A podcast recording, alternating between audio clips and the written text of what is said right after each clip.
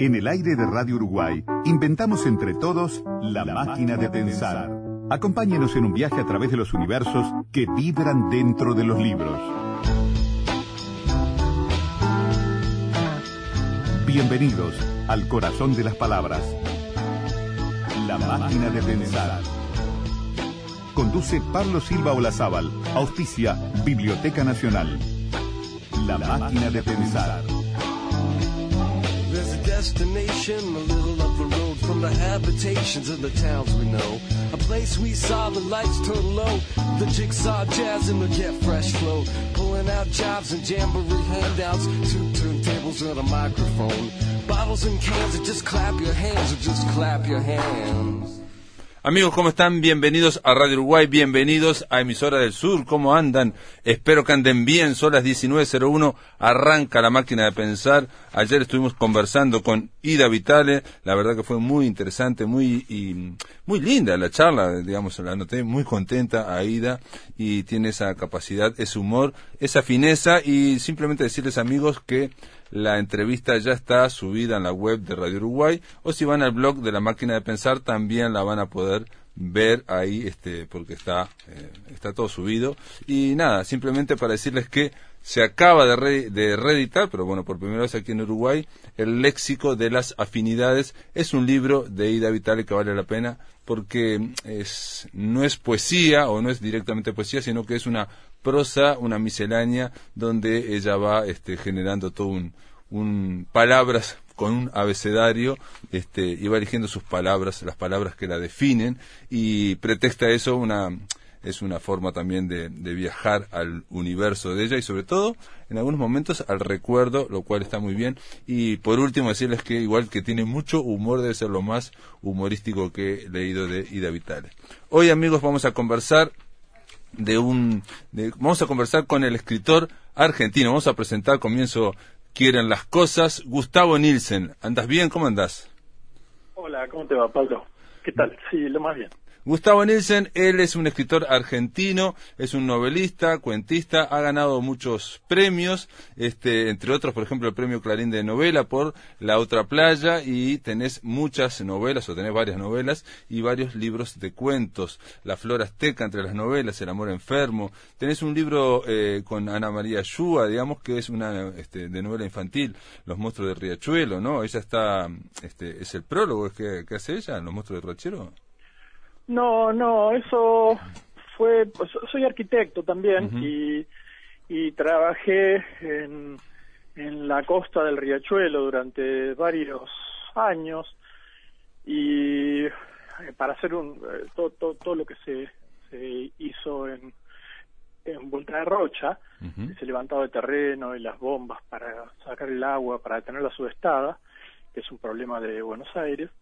Eh, y mm, mientras estaba hacía croquis y un día ella vio los croquis míos y me dijo si no quería hacer, que tenía una, una idea de un personaje que lo quería este, situar en, en la zona del riachuelo, pero no estaba muy segura porque no la conocía, no conocía esa zona de, de barracas tanto, digamos, como, como para como, como para poder escribir sobre eso y bueno, y empezamos a hablar y terminamos armando una historia entre los dos. Fue algo escrito a dos manos, que no no fue y yo a partir de los croquis ilustré el libro también, porque los croquis tenían mucho que ver con el texto, pues muchas de las cosas salieron directamente de los dibujos. Sí, vi, vi que, digamos, de las tapas de tus novelas también este, las ilustrás. Ana María Ayuda es una amiga de la máquina de pensar, hemos conversado, bueno, hemos estado con ella, a esta nos ha visitado. Ani es una grande, como yo le digo, es la emperatriz de la microficción de, de Argentina, de América, y ella me dice, no, emperatriz, no, con reina me basta. es la hiperreina. esa, Sí, sí, impresionante, impresionante. Bueno, la, la idea de conversar con Gustavo Nielsen era a raíz de algo que me llegó hace relativamente poco, era una- unas dos semanas, y es este un, un, un texto muy este, extraño, me pareció muy extraño, me pareció brillante la idea, y es muy sencilla. La idea fue de grabar, de, este, ¿no? Era gra- grabar la conversación que sostuvieron Rodolfo Fogel, nada menos, este, junto con vos, este, Gustavo Nielsen, para corregir un cuento, un cuento tuyo que se llama eh, Adentro y Afuera.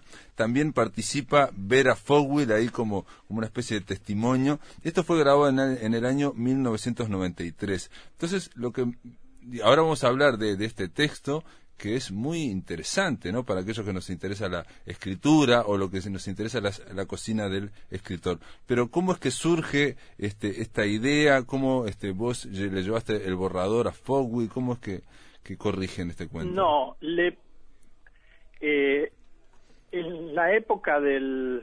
Yo era alguien que escribía en el suburbio, en Castelar, este, sin, sin conocer a ningún escritor ni nada, y eh, mandé a la primera Bienal de Arte Joven y resulté elegido. Fui uno de los de los este, Ajá, premiados. Año 89. Y claro, y este ahí estaba eh, Abelardo Castillo, era el, el- el director del jurado, y me empezaron a, a llover esos este, mensajes raros porque estaba mi teléfono en, en, este, en- en las bases y todo eso. Entonces, el primero que llamó a, a Castelar fue Abelardo este, Castillo y después llamó eh, Elvio Gandolfo, el gran Elvio Gandolfo, que vive ahí en Uruguay. Sí, ahora, Montevideo, sí, lo sí, perdimos. sí, sí, sí. Este, No, pero él va y viene, y- Elvio yo creo que vive tiene todos los datos. Sí, los sí, datos. ahora viene, ahora no viene por la cuarentena. No, ahora no viene por la cuarentena. Pero sí, sí, pero... vi- viene a través del Facebook. Sí, sí. Y, y también eh, Elvio se lo pasó, le pasó un cuento, que era una fotocopia en ese momento, a Fogwill. Y Fogwill y el teléfono. Y Fogwill llamó a mi casa. Este, yo todavía estaba viviendo en, en- en la casa de mis padres, digamos, estaba justo a punto de mudarme. Y este y, y bueno, yo no, no lo podía creer cuando leí Fogwill, yo cuando leí Gandolfo que este que fue eh, uno de los antólogos eh, de hizo una antología alucinante de cuentos de terror que yo leía en los recreos, que la sacó de la Flor en su momento sí. y yo empezar a conocer a, a esa gente a mí me parecía algo increíble con todo lo bueno y lo malo que que, que tienen todos los escritores que tenemos todos Sí, sí, sí. Em, Pero igual es como una especie de sueño del pibe, digamos. Si esto fuera una película Sí, claro. hollywoodense, eh, hay un muchacho, ¿no? De, de este, del conurbano sí, que manda un cuento y lo empiezan a, a llamar los, los grandes protagonistas. Claro, tal cual. Y me llamó Fogel y me dijo, venite a casa que vamos a leer tu cuento. Yo ¿qué? Ni, no- ni sabía qué cuento le había dado Gandolfo y yo con Gandolfo había hablado una sola vez, así que tampoco le podía preguntar. Bueno, fui y estaba él y estaba la hija, que yo ta- tampoco la conocía, que es Vera, y él prendió un grabador y empezó a leer el cuento mío en voz alta y a decir cosas. Es lo que lo que sale en el texto, ¿no? Sí. A dar este una especie de, de cátedra de, de- de escritura alucinante que no solo me sorprendió, sino que además me resultó útil, digamos, para para este para para mí to- todo lo que estaba planeando hacer de ahí en más, ¿no? Este, eh, cómo corregirlo y, y, este, y- y terminar sacándolo como lo saqué al, al poco tiempo en, en Alfaguara, ¿no? Eh, El cuento. Fue algo increíble eso, Sí. sí, sí, el, el cuento en un libro de cuentos que se llama Playa Quemada.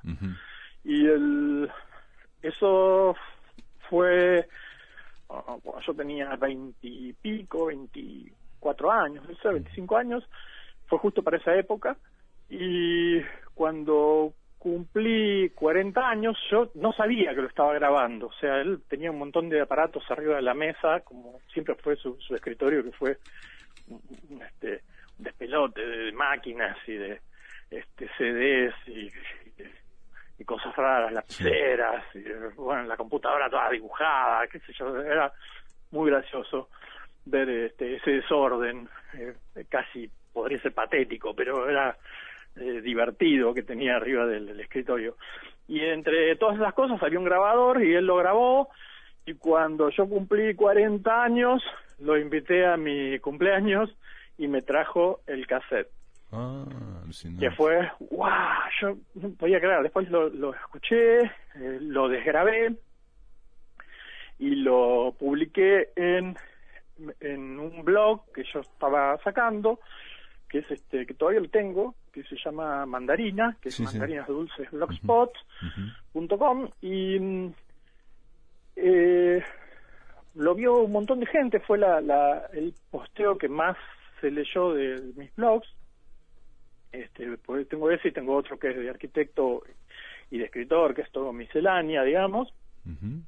Pero en este mandarina pongo los cuentos o pongo algo, algunas cosas raras, como decís vos, y este texto era raro y salió entero, lo vio mucha gente y eh, Fogel en un momento este, publica, Garamona le le pide, Garamona es otro escritor, pero además es un editor. Sí, sí, Francisco Mansalva. Garamona, sí, lo conocemos, hemos conversado también con Sí, él. sí, es su capo. Sí, sí, y le pide un montón de textos y cosas que no sean literarias, sino sobre literatura o, o reportajes. Le arma un libro que se llama Los libros de la guerra, ¿no? Mm. Eh, que es una, una especie de, de, de antología de textos peri- más periodísticos que o poéticos también que, que, este, que literarios. Eh, y mm, lo publica y al tiempo me llama y me dice, uy, publiqué la, primera edición de este libro y no, no me di cuenta que estaba, que el mejor de todos los textos que, leí raros que tenía juntados eran era el, que sale tu cuento y todo eso, no, ni me di cuenta de eso. Y, y entonces le pregunté a Fogel y Fogel me dijo, no, no, yo no, no es mío, se lo regalé. Así que todo lo tiene Gustavo, es de él. Y entonces me llamó a mí y me dijo si, se lo- si podía publicar, y por supuesto que lo podía publicar. Claro. Y lo- y en la segunda edición lo agregó al final del libro y, y le puso en la tapa una banda que dice edición corregida y aumentada, justamente porque incluyó eh, ese texto que pa- para mí es de un gran valor. O sea, es algo. Es, es, es lindo. Sí, y pero no es, no, solo, no es solamente algo emo- emotivo, obviamente, porque tiene que ver no solo con la cocina de la escritura, sino con los comienzos del escritor de Gustavo Nielsen, ¿no? Es casi la prehistoria, ¿no? Antes de salir a la cancha, un grande en este caso. Yo, eh, por la forma en que se hablan, yo pensé que eran amigos realmente, ¿no? Pero ahora me, bueno, me estás contando que vos llegaste con Fodwill, Fodwill empezó directamente a leer en voz alta el cuento, esto es lo que, lo que vamos a leer cuando, en la desgrabación, ¿no? Y donde él Sí. comienza a, a- a leer en voz alta el cuento y lo va corrigiendo, ¿no? Y va dando una, una masterclass, pero con esa cuestión que tenía Fowell que era de una gran eh, como mm, espontaneidad, ¿no? Sí, sí, totalmente. Yo creo que quedó así el, el, el- el texto también. El texto lo, eh, lo, lo tiene casi nada de, de- de edición, el mínimo posible. Y hace poquito me pidieron, así que si, si, si ahora, si, si vos tenés una radio, a lo mejor te puedo dar la, la primicia a vos, esa. Porque a ver si, si, si encontraba la grabación, ¿no?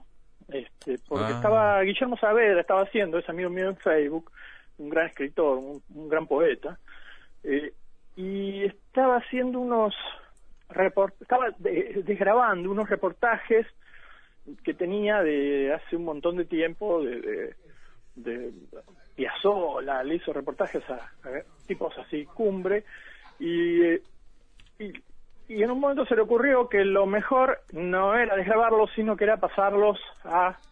Eh, a Pasarlo por la radio. a podcast. Claro, pasarlos a, a compu, ¿viste? Porque estaba, estaba en... en, eh, a digitalizarlo, analógico, sí, sí, digitalizarlo Claro, estaba. digitalizar claro, todo el trabajo. Claro, claro. Y entonces este estuvo, estuvo tratando de encontrar unos grabadores, viste que los grabadores ahora los encontrás, pero no funcionan correctamente porque Sí. empiezan a... este, los Walkman y todo eso empezaron ya como a, a desaparecer, ya hace rato que empezaron a desaparecer, pero digo que están, no, no, no, no suelen eh, no no da el, el- la voz exacta del tipo, capaz, viste, tienen problemas de cabezales y todas esas cosas que, que hacen que, que- porque son una tecnología obsoleta, ¿no? Entonces, eh, encontró algunos modos de, de grabarlo bastante bastante interesantes y este me preguntó si yo tenía el cassette de de Fogwill y yo los cassettes míos los había tirado todos ya porque no no no no me no, no me Sí, sí, servían, a mí digamos, me pasó algo no parecido, sí. pero pensé este no lo, seguro que no lo tiré porque yo no hago eso. Y tal cual lo busqué y lo encontré así que ahora lo tengo y estoy esperando en este momento que me manden un, un amigo que tiene una un un este, un pasa cassette un pasacintas me mande me lo mande para armar el el este el, el sistema de plugin ese que que, Sí, sí. que armó Para mi- mi digitalizarlo. amigo. Y, po- Claro, y poder escucharlo en, digamos, en, vía Puedes web, por escucharlo ejemplo. en, en tu radio, por ejemplo. Qué bárbaro, qué puedes bien. pasarlo por algún lado. Espectacular, Eh, espectacular. este, Eh, por ejemplo, Fogwill dice en un momento algo que yo estuve compartiendo en, en redes, eh, le saqué una foto acá al ebook y este y estas cosas que tienen las redes que me parece sorprendente también lo publiqué en Instagram y este y la hija de Fogwill no Vera, otra, este la más chica me dio like y yo dije, pero ¿quién es esta muchacha? Y era la hija de Fogwill. Y bueno, le- lo que puse es, es esto. En un momento, eh, Fogwill dice, Claro, es lo que se llama, lo que Bartes llamaba el efecto realidad. Y Nielsen dice, ¿el efecto qué? Y Fogel dice, efecto realidad. Los pequeños elementos agregados estúpidamente a un relato, pero que justamente sirven para organizarlo. Decía, por ejemplo, me crucé un hombre que tenía un tic en el ojo izquierdo. Bueno, si tenía un tic en el ojo izquierdo, seguro que se lo cruzó. Entonces, este, es lo que, lo que mm, analiza de tu cuento es que en un momento pasa una camilla, ¿no? Porque el cuento de, de Nielsen trata sobre em, personajes que tratan, que lavan muertos, ¿no? En una, em, lavan cadáveres, este, en una, y los preparan, ¿no? Entonces pasó una camilla con un cuerpo desnudo adentro, y Fogwill dice, eh, adentro en un sobre plástico y era una anciana. Casi me caigo desmayado. Alcancé a ver que tenía sangre seca debajo de la nariz. Dice Fogwill, ese detalle, ese detalle pelotudo, eso es borgiano. Al poner la sangre seca debajo de la nariz, o ponerle un lunar en la oreja, o ponerle algo del anillo casada, quiere decir que la viste, ¿entendiste? Eso prueba, y Nielsen dice que la distinguí, ¿no? Que la distinguiste, ¿no? Esto parece una, una cosa muy mínima, pero es toda una, una, una gran sabiduría, ¿no? De Fogwill y bueno, y de un gran acierto tuyo. Es una clase, es una clase. eh, a veces la- las clases te sirven para aprender este, todo algo nuevo, digamos, y poder aplicarlo, y a veces para darte cuenta de, de cosas que hiciste bien o mal, pero por un tema de intuición, de una intuición buena o mala, digamos, y, y en ese caso puede ser que haya acertado este, yo, pero no. eh, es, es muy difícil, fue muy difícil toda esa época porque los comienzos hacen que vos escribas un cuento que está bueno, después escribís otro, está bueno, y de golpe crees que todos son buenos, todo lo que vas a hacer es bueno. Y no es así, enseguida viene la realidad a desmentírtelo. Y, y, No, pero es este, cierto, que es cierto que al principio parece como una cuestión de que uno va este, como conquistando tierras y, y parece muy fácil todo. Eh, dicho dentro, entre paréntesis, nosotros este, acá en el blog de la máquina de pensar está linkeado para aquellos que entren al blog de la máquina de pensar. Van a poder leer el texto porque está li- linkeado a mandarinas dulces, pero también van a poder leer el cuento que es un cuentazo, ¿no? Es un cuentazo, es un gran cuento. Bueno, te agradezco. Ese ese cuento eh, lo ese cuento no me salía a mí por eh, no sé porque me quedaba como siempre raro. Ese cuento es algo que, que- que empecé a escribir a los 15 años, digamos, y estuve 10 años 10 años después. Esto que sucede con el con el todos lo- la- los comentarios de Fowl y todo eso es, sucede 10 años después, ¿no?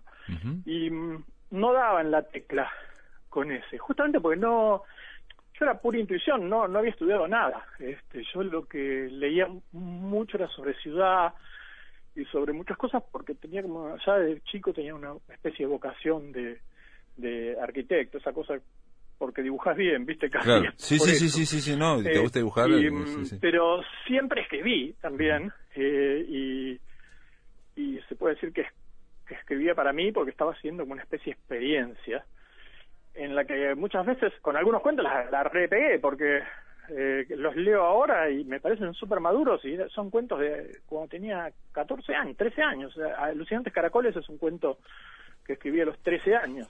y no tiene casi, no tuvo muchas eh, correcciones. Cuando salió le hizo una edición, eh, eh, le hizo una edición, una, esta chica, ¿cómo se llama? Ay, no me acuerdo ahora, pero es poeta, es súper, súper, este, inteligente y trabajaba para para Martini en la época que este, yo saqué el libro, ¿no? En la época que me, me ofrecieron sacar el libro en en Alfa, en Alfaguara. Y eso es en realidad cuando uno empieza es pura intuición, salvo que vayas a algún a algún taller que te puedan dirigir o mm, no sé, me imagino que Sí, es un ejercicio el de ir a un taller que te ahorra los pasos de eh, los pasos mal hechos, digamos, o los pasos de, de- los, los, los errores o la repetición de errores. Y fue la primera vez que alguien me marcó errores y, y certezas eh, en un relato, porque no, no había sucedido antes. Eh, o sea, antes de eso los leía Sí, yo sí, sí, y chau. sí. Y, Claro, y los mandé. Y a partir de eso fue, me acuerdo cuando, cuando me llamó Abelardo Castillo, dejó un número y yo estaba en Necochea veraneando Mm. y este y pasé por lo de mi abuela. Mi abuela me dice, llamó tu mamá y dijo que, que llames a este tipo. Y decía, Abelardo algo. Yo decía, uy, capaz que gané algo en la Bienal, de joven, no sé, bueno. Llamé a la casa y me atendió Abelardo Castillo. O sea, me atendieron esa voz así. Sí, sí, sí, te aprendió uno de los mejores cuentistas de la historia de Argentina. No, los mejores. Sí, sí, uno de los Este, mejores cuentistas, sin duda, ¿no? Sí, sí. Sí, sí, sí. Y, y me dice, ¿qué haces? ¿Dónde estás? Venite a mi casa. Venite a mi casa que te tengo que decir cosas. Vos usaste la palabra... ¿Cómo vas a usar la palabra miércoles de un cuento para decir esa vieja de miércoles? ¡Sos tonto! ¡Esa vieja de mierda es! Así, me empezó a hablar sobre el cuento. Sí, sí, Y, sí. eh, eh, al, al- al segundo de haber atendido, o sea, era un demente, ¿viste? Tenía esa cosa de... Sí, esos sí, sí. tipos tenía esa cosa de, de mentes totales que en vez de decirme, che, te ganaste un premio, yo era el jurado del premio, ¿viste? Soy... No sé, este, ¿querés que hablemos en algún momento? ¿Dónde estás? Nada, fue sí, inmediato. es la obsesión, la obsesión levantó por el el teléfono texto, y ¿no? dijo, la obsesión, la obsesión total. El tipo sea, había leído no- y dijo... no- no te registraron "¿Qué- a vos y no qué cagada registraban- que se mandó. No, no te registraron Sí. a vos, sino al texto. Te estaba luego y seguía hablando con el texto y quería hablar con el autor para cambiar el texto. Pero claro, estaba este, llamándome para decirme, boludo, le pifiaste, Sí, eh, sí, eh, sí, hacelo bien, dame Claro. la oportunidad de cambiarlo, porque Claro. van a sacar el libro y va a salir miércoles en vez de mierda, y ese personaje dice mierda, no dice miércoles, dice, así, pero enojado. Yo, yo no podía creer, no podía ni hablar, porque era Abelardo Castillo que había leído todo, porque eso sí que, que hice de chico, o sea, no solo es- es que me puse a escribir para para imitar a Horacio Quiroga, sino que además antes había leído a Horacio Quiroga y a, Claro. y a, este, y a todos estos. A, a Castillo lo seguía por la revista eh, el, el, ¿cómo se llama? El El, Ah, ¿viste? el ornitorrinco. no, no, ya en mi época era el ornitorrinco, Ajá. fue la última revista que hicieron con Liliana Hecker y Silvia Paraguirre ese grupo y yo iba a, a comprarla hasta el centro y, Gustavo. y de hecho sí No, te, te, te, te querí- te quería interrumpir un minuto porque vamos a hacer Decime, una, sí. una, una breve pausa, hacemos una tanda muy muy chiquita y volvemos, ¿te parece? Bacanudo. Amigos, Dale, después dale. estamos en la máquina de pensar, estamos conversando con el escritor argentino Gustavo Nielsen sobre esta experiencia que fue la corrección de un cuento de él por Rodolfo Fowler.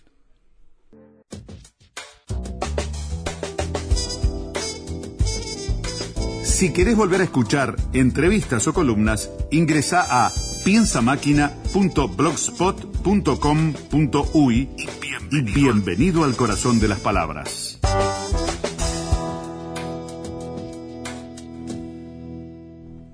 Amigos, continuamos a la máquina de pensar. Estamos conversando con el escritor argentino Gustavo Nielsen. Él está allá en Buenos Aires en torno a este, este, a este texto muy sorprendente que se llama Adentro y Afuera con, con Paul y que si van al blog de la máquina de pensar ya está eh, linkeado, ¿no? O sea, hoy martes dice hay un libro donde se registra el diálogo con Foswill, ahí está linkeado ese libro y este mientras corrige Adentro y Afuera, un cuento del propio Nielsen, también está linkeado el cuento Adentro y Afuera que vale la pena. Eh, Rodolfo Foswill en un momento dice, em, yo te digo, en este párrafo te digo una boludez, esto es un capricho personal mío, pero yo no escribiría jamás encendía la luz, ¿no? Que fulanito encendía la luz.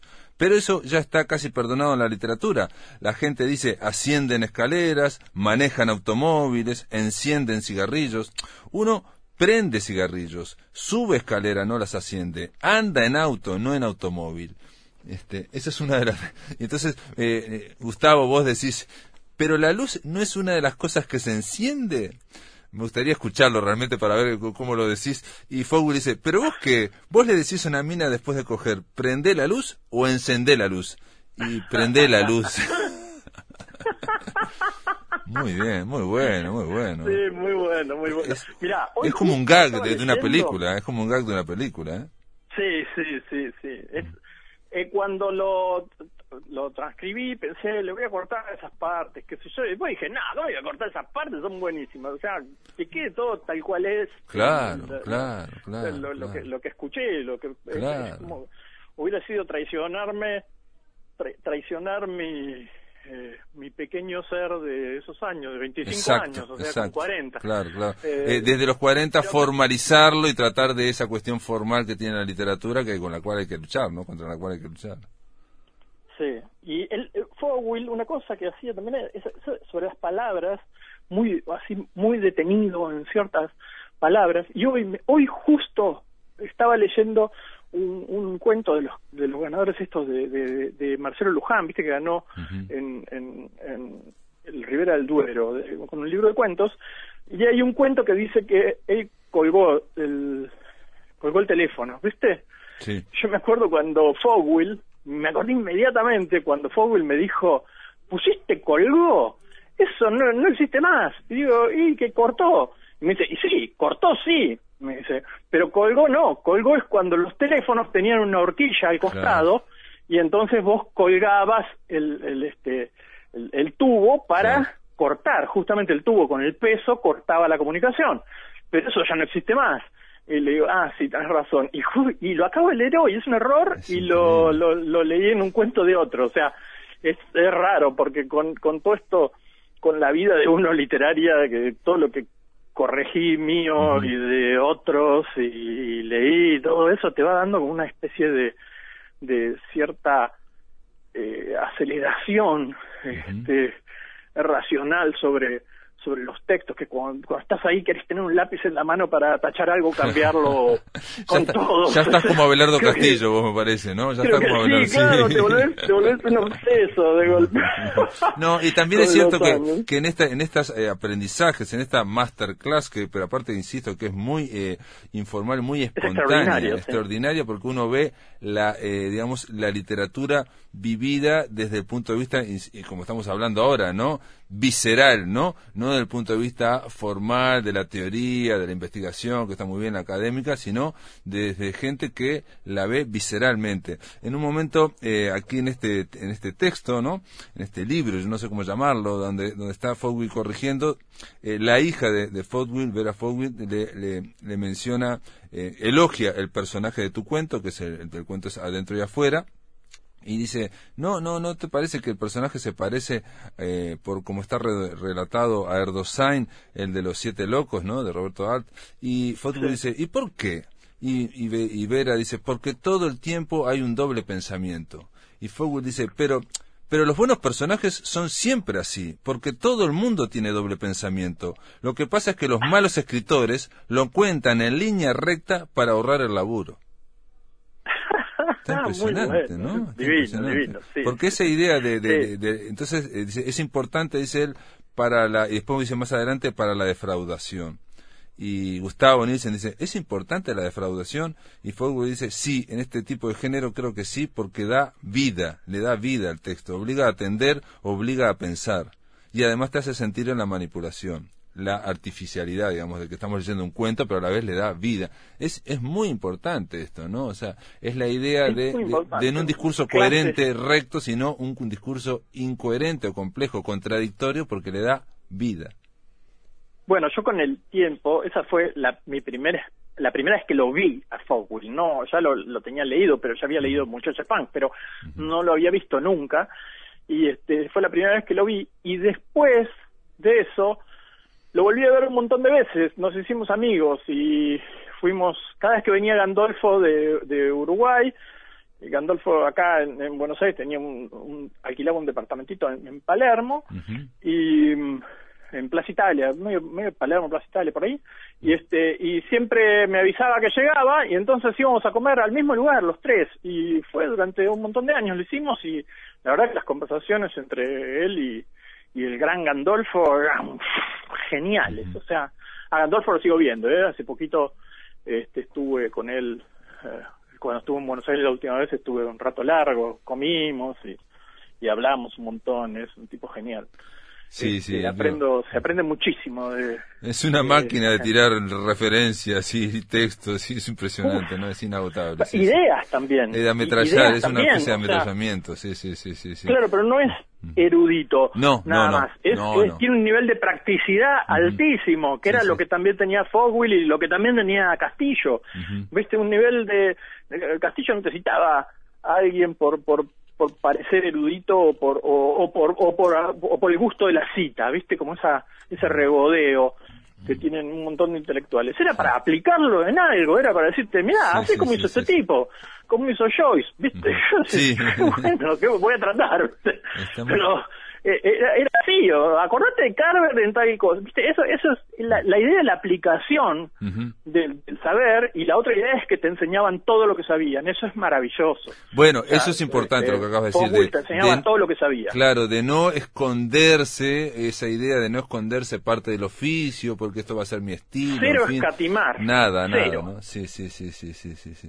Cero escatimar. Porque Eso- ahí está es la, la obsesión por el texto, por la literatura como vivida como una co- cosa muy viva. Entonces les interesa que mejore la literatura, lo que están leyendo, ¿no? Entonces le aplican todo. Exactamente, exactamente es eso. Toman como que tu texto es parte de los textos que se escriben en la Argentina o Claro. es parte como de- del texto eh, contemporáneo. Entonces, al tener ese concepto, viste, y no y no escatimar también, porque hay gente que escatima Sí, lo que sí, enseña. sí. Este, estos tipos no los vi nunca escatimar lo que enseñan y, y, y Gandolfo es otro grande así increíble que se siente y te dice no míralo en tal lado o ah yo tuve una anécdota con él tenía que escribir una nota ahora sobre sobre Minotauro todo eso y me dice ah yo tengo una nota este yo claro me dio trabajo una vez el, el, el- el que, inventó Minotauro digamos este me dio, me dio trabajo una vez, sí, sí, fíjate hay una nota en tal lugar y otra y se acuerda toda en memoria, o sea, tiene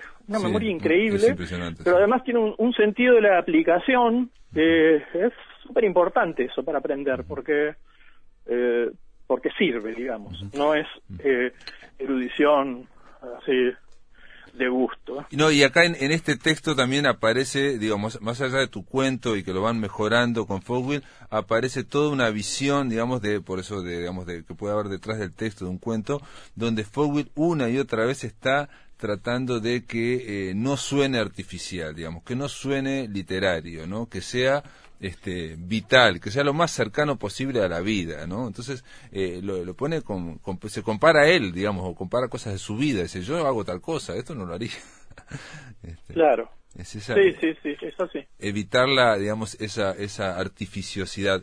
Pero la- por al mismo tiempo, por eso lo leí, al, al mismo tiempo dice que también este, eso puede eh, señalar la artificiosidad. Y dice en un momento, este, eh, solamente te comento esto último, te dice, pero falta tópica del sueño, te dice, falta cosas del sueño. Y Gustavo Nielsen dice, y porque el cuento tiene muchos sueños, ¿no? Es fundamental el tema de los sueños en el cuento, adentro y afuera Gustavo Nielsen. Entonces Forward dice, le falta tópica de sueño. Y Nielsen dice, a lo mejor dándole color a la luz.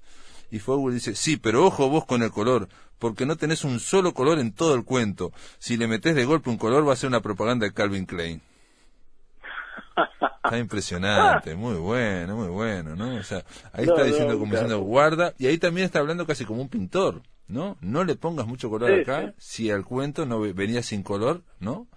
No le pongas al Sí. final mucho color.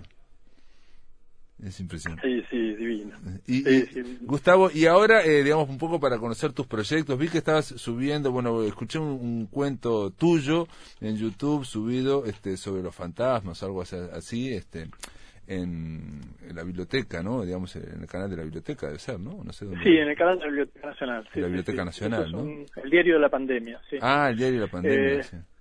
Sí, Que varios y- escritores están subiendo cuentos ahí, entonces. claro, está... Sí, es una idea de Sasturain muy acertada de, de- de que todos dijeran qué está pasando ahora, pues están todos en, en- en las casas, ¿no? Metidos. Claro, ¿eh? sí, sí, sí. Ahora, si tuviera que escribir ese cuento de vuelta, se llamaría Adentro y Adentro, porque de, de afuera no hay nada ahora, en este momento. Y mm, el, escribí, empecé a escribir, tenía algunos cuentos de fantasmas y decidí hacer un libro de, de cuentos de fantasmas. Se me ocurrió una idea para reunirlos, que está, que está buena, este, y, y me dieron ganas y, y empecé a armarlo. Y ya estoy terminando, digamos, Mirá en vos. las últimas. Mirá estoy vos. corrigiendo, me sirvió. Bueno, en tu caso, entonces, la pandemia, digamos, este, te, te ha servido para producir, entonces, en este caso. Sí, sí, sí, sí, sí, la verdad que sí. Porque hay muchos No. escritores que digamos, hemos conversado acá que se han lo han dedicado, por ejemplo, a eh, editar, a corregir, digamos, a pasar en limpio, más que nada, ¿no? No, no, yo escribí, corregí, pasé el lip, hice todo. Eh, estoy con ese libro eh, bastante adelantado. eh, igualmente lo tenía preparado, porque tenía eh, como trabajo de arquitecto en, un- en el Calpón Estudio, eh, que, que es un estudio que tengo en de arquitectura con este diseño, diseño industrial, diseño gráfico, con socios, digamos. Entonces, este, no, para escribir me tengo que auto acuartelar, digamos, tengo que irme a lugares. Entonces tenía, encontré un lugar en, en Córdoba muy lindo, uno que se llama Demolición Construcción, que es de una arquitecta y que este, te un lugar y bueno, y me tratan súper bien, tiene un paisaje fantástico. Y ya fui una vez y escribí eh, una novela que está inédita todavía, pero que este, la escribí ahí la tenía preparada, me la llevé y estuve un mes y medio y la escribí. No salí para nada durante el mes y medio. Y ahora justo lo iba a hacer en mayo, eso, de vuelta. Y, y no pude hacerlo por la, por la pandemia. Inclusive tenía ganado una, un pequeño subsidio de circulación que daba el Fondo Nacional de las Artes con esa fecha y todo. Y sin embargo, no- o sea, no, no lo pude usar, no fui que el Fondo Nacional de las Artes me lo perdonó, digamos, y, y, la, y la chica, lo- mi amiga lo entendió, digamos, también, pero me tuve que quedar acá. O sea, la idea de, de aislarme un Te, mes tuviste- ya te tuviste estaba. que aislar en, en Buenos Aires, ahí donde estás. Me tuve que aislar en Buenos Perfecto, Aires y tuve que cambiar los, moví los muebles del lugar y, y, y ya está. Claro, claro, el inconsciente no se da cuenta, se da cu- cree que está en otro lado y ya se pone a escribir. Gustavo Nielsen, Exactamente. gracias por estar en la máquina de pensar y bueno, y esperamos ese libro y la verdad que bueno, que cuando salga nos, nos encantaría, digamos, poderlo conversar aquí en la máquina de pensar, ¿no? Buenísimo. Y si tengo el, y si logro hacer esto de la grabación, Ah, ¿viste? La digitalizar la grabación, y todo eso, lo hemos hecho. Si lo llego a sí, hacer, Perfecto. eh, lo vamos te- a compartir. Te mando el, lo compartimos y te mando el comentarlo. link para que lo compartas. Dale, muchas gracias, ¿eh? Listo, te mando un abrazo. Chao, chao. En el aire de Radio Uruguay, La Máquina de Pensar. La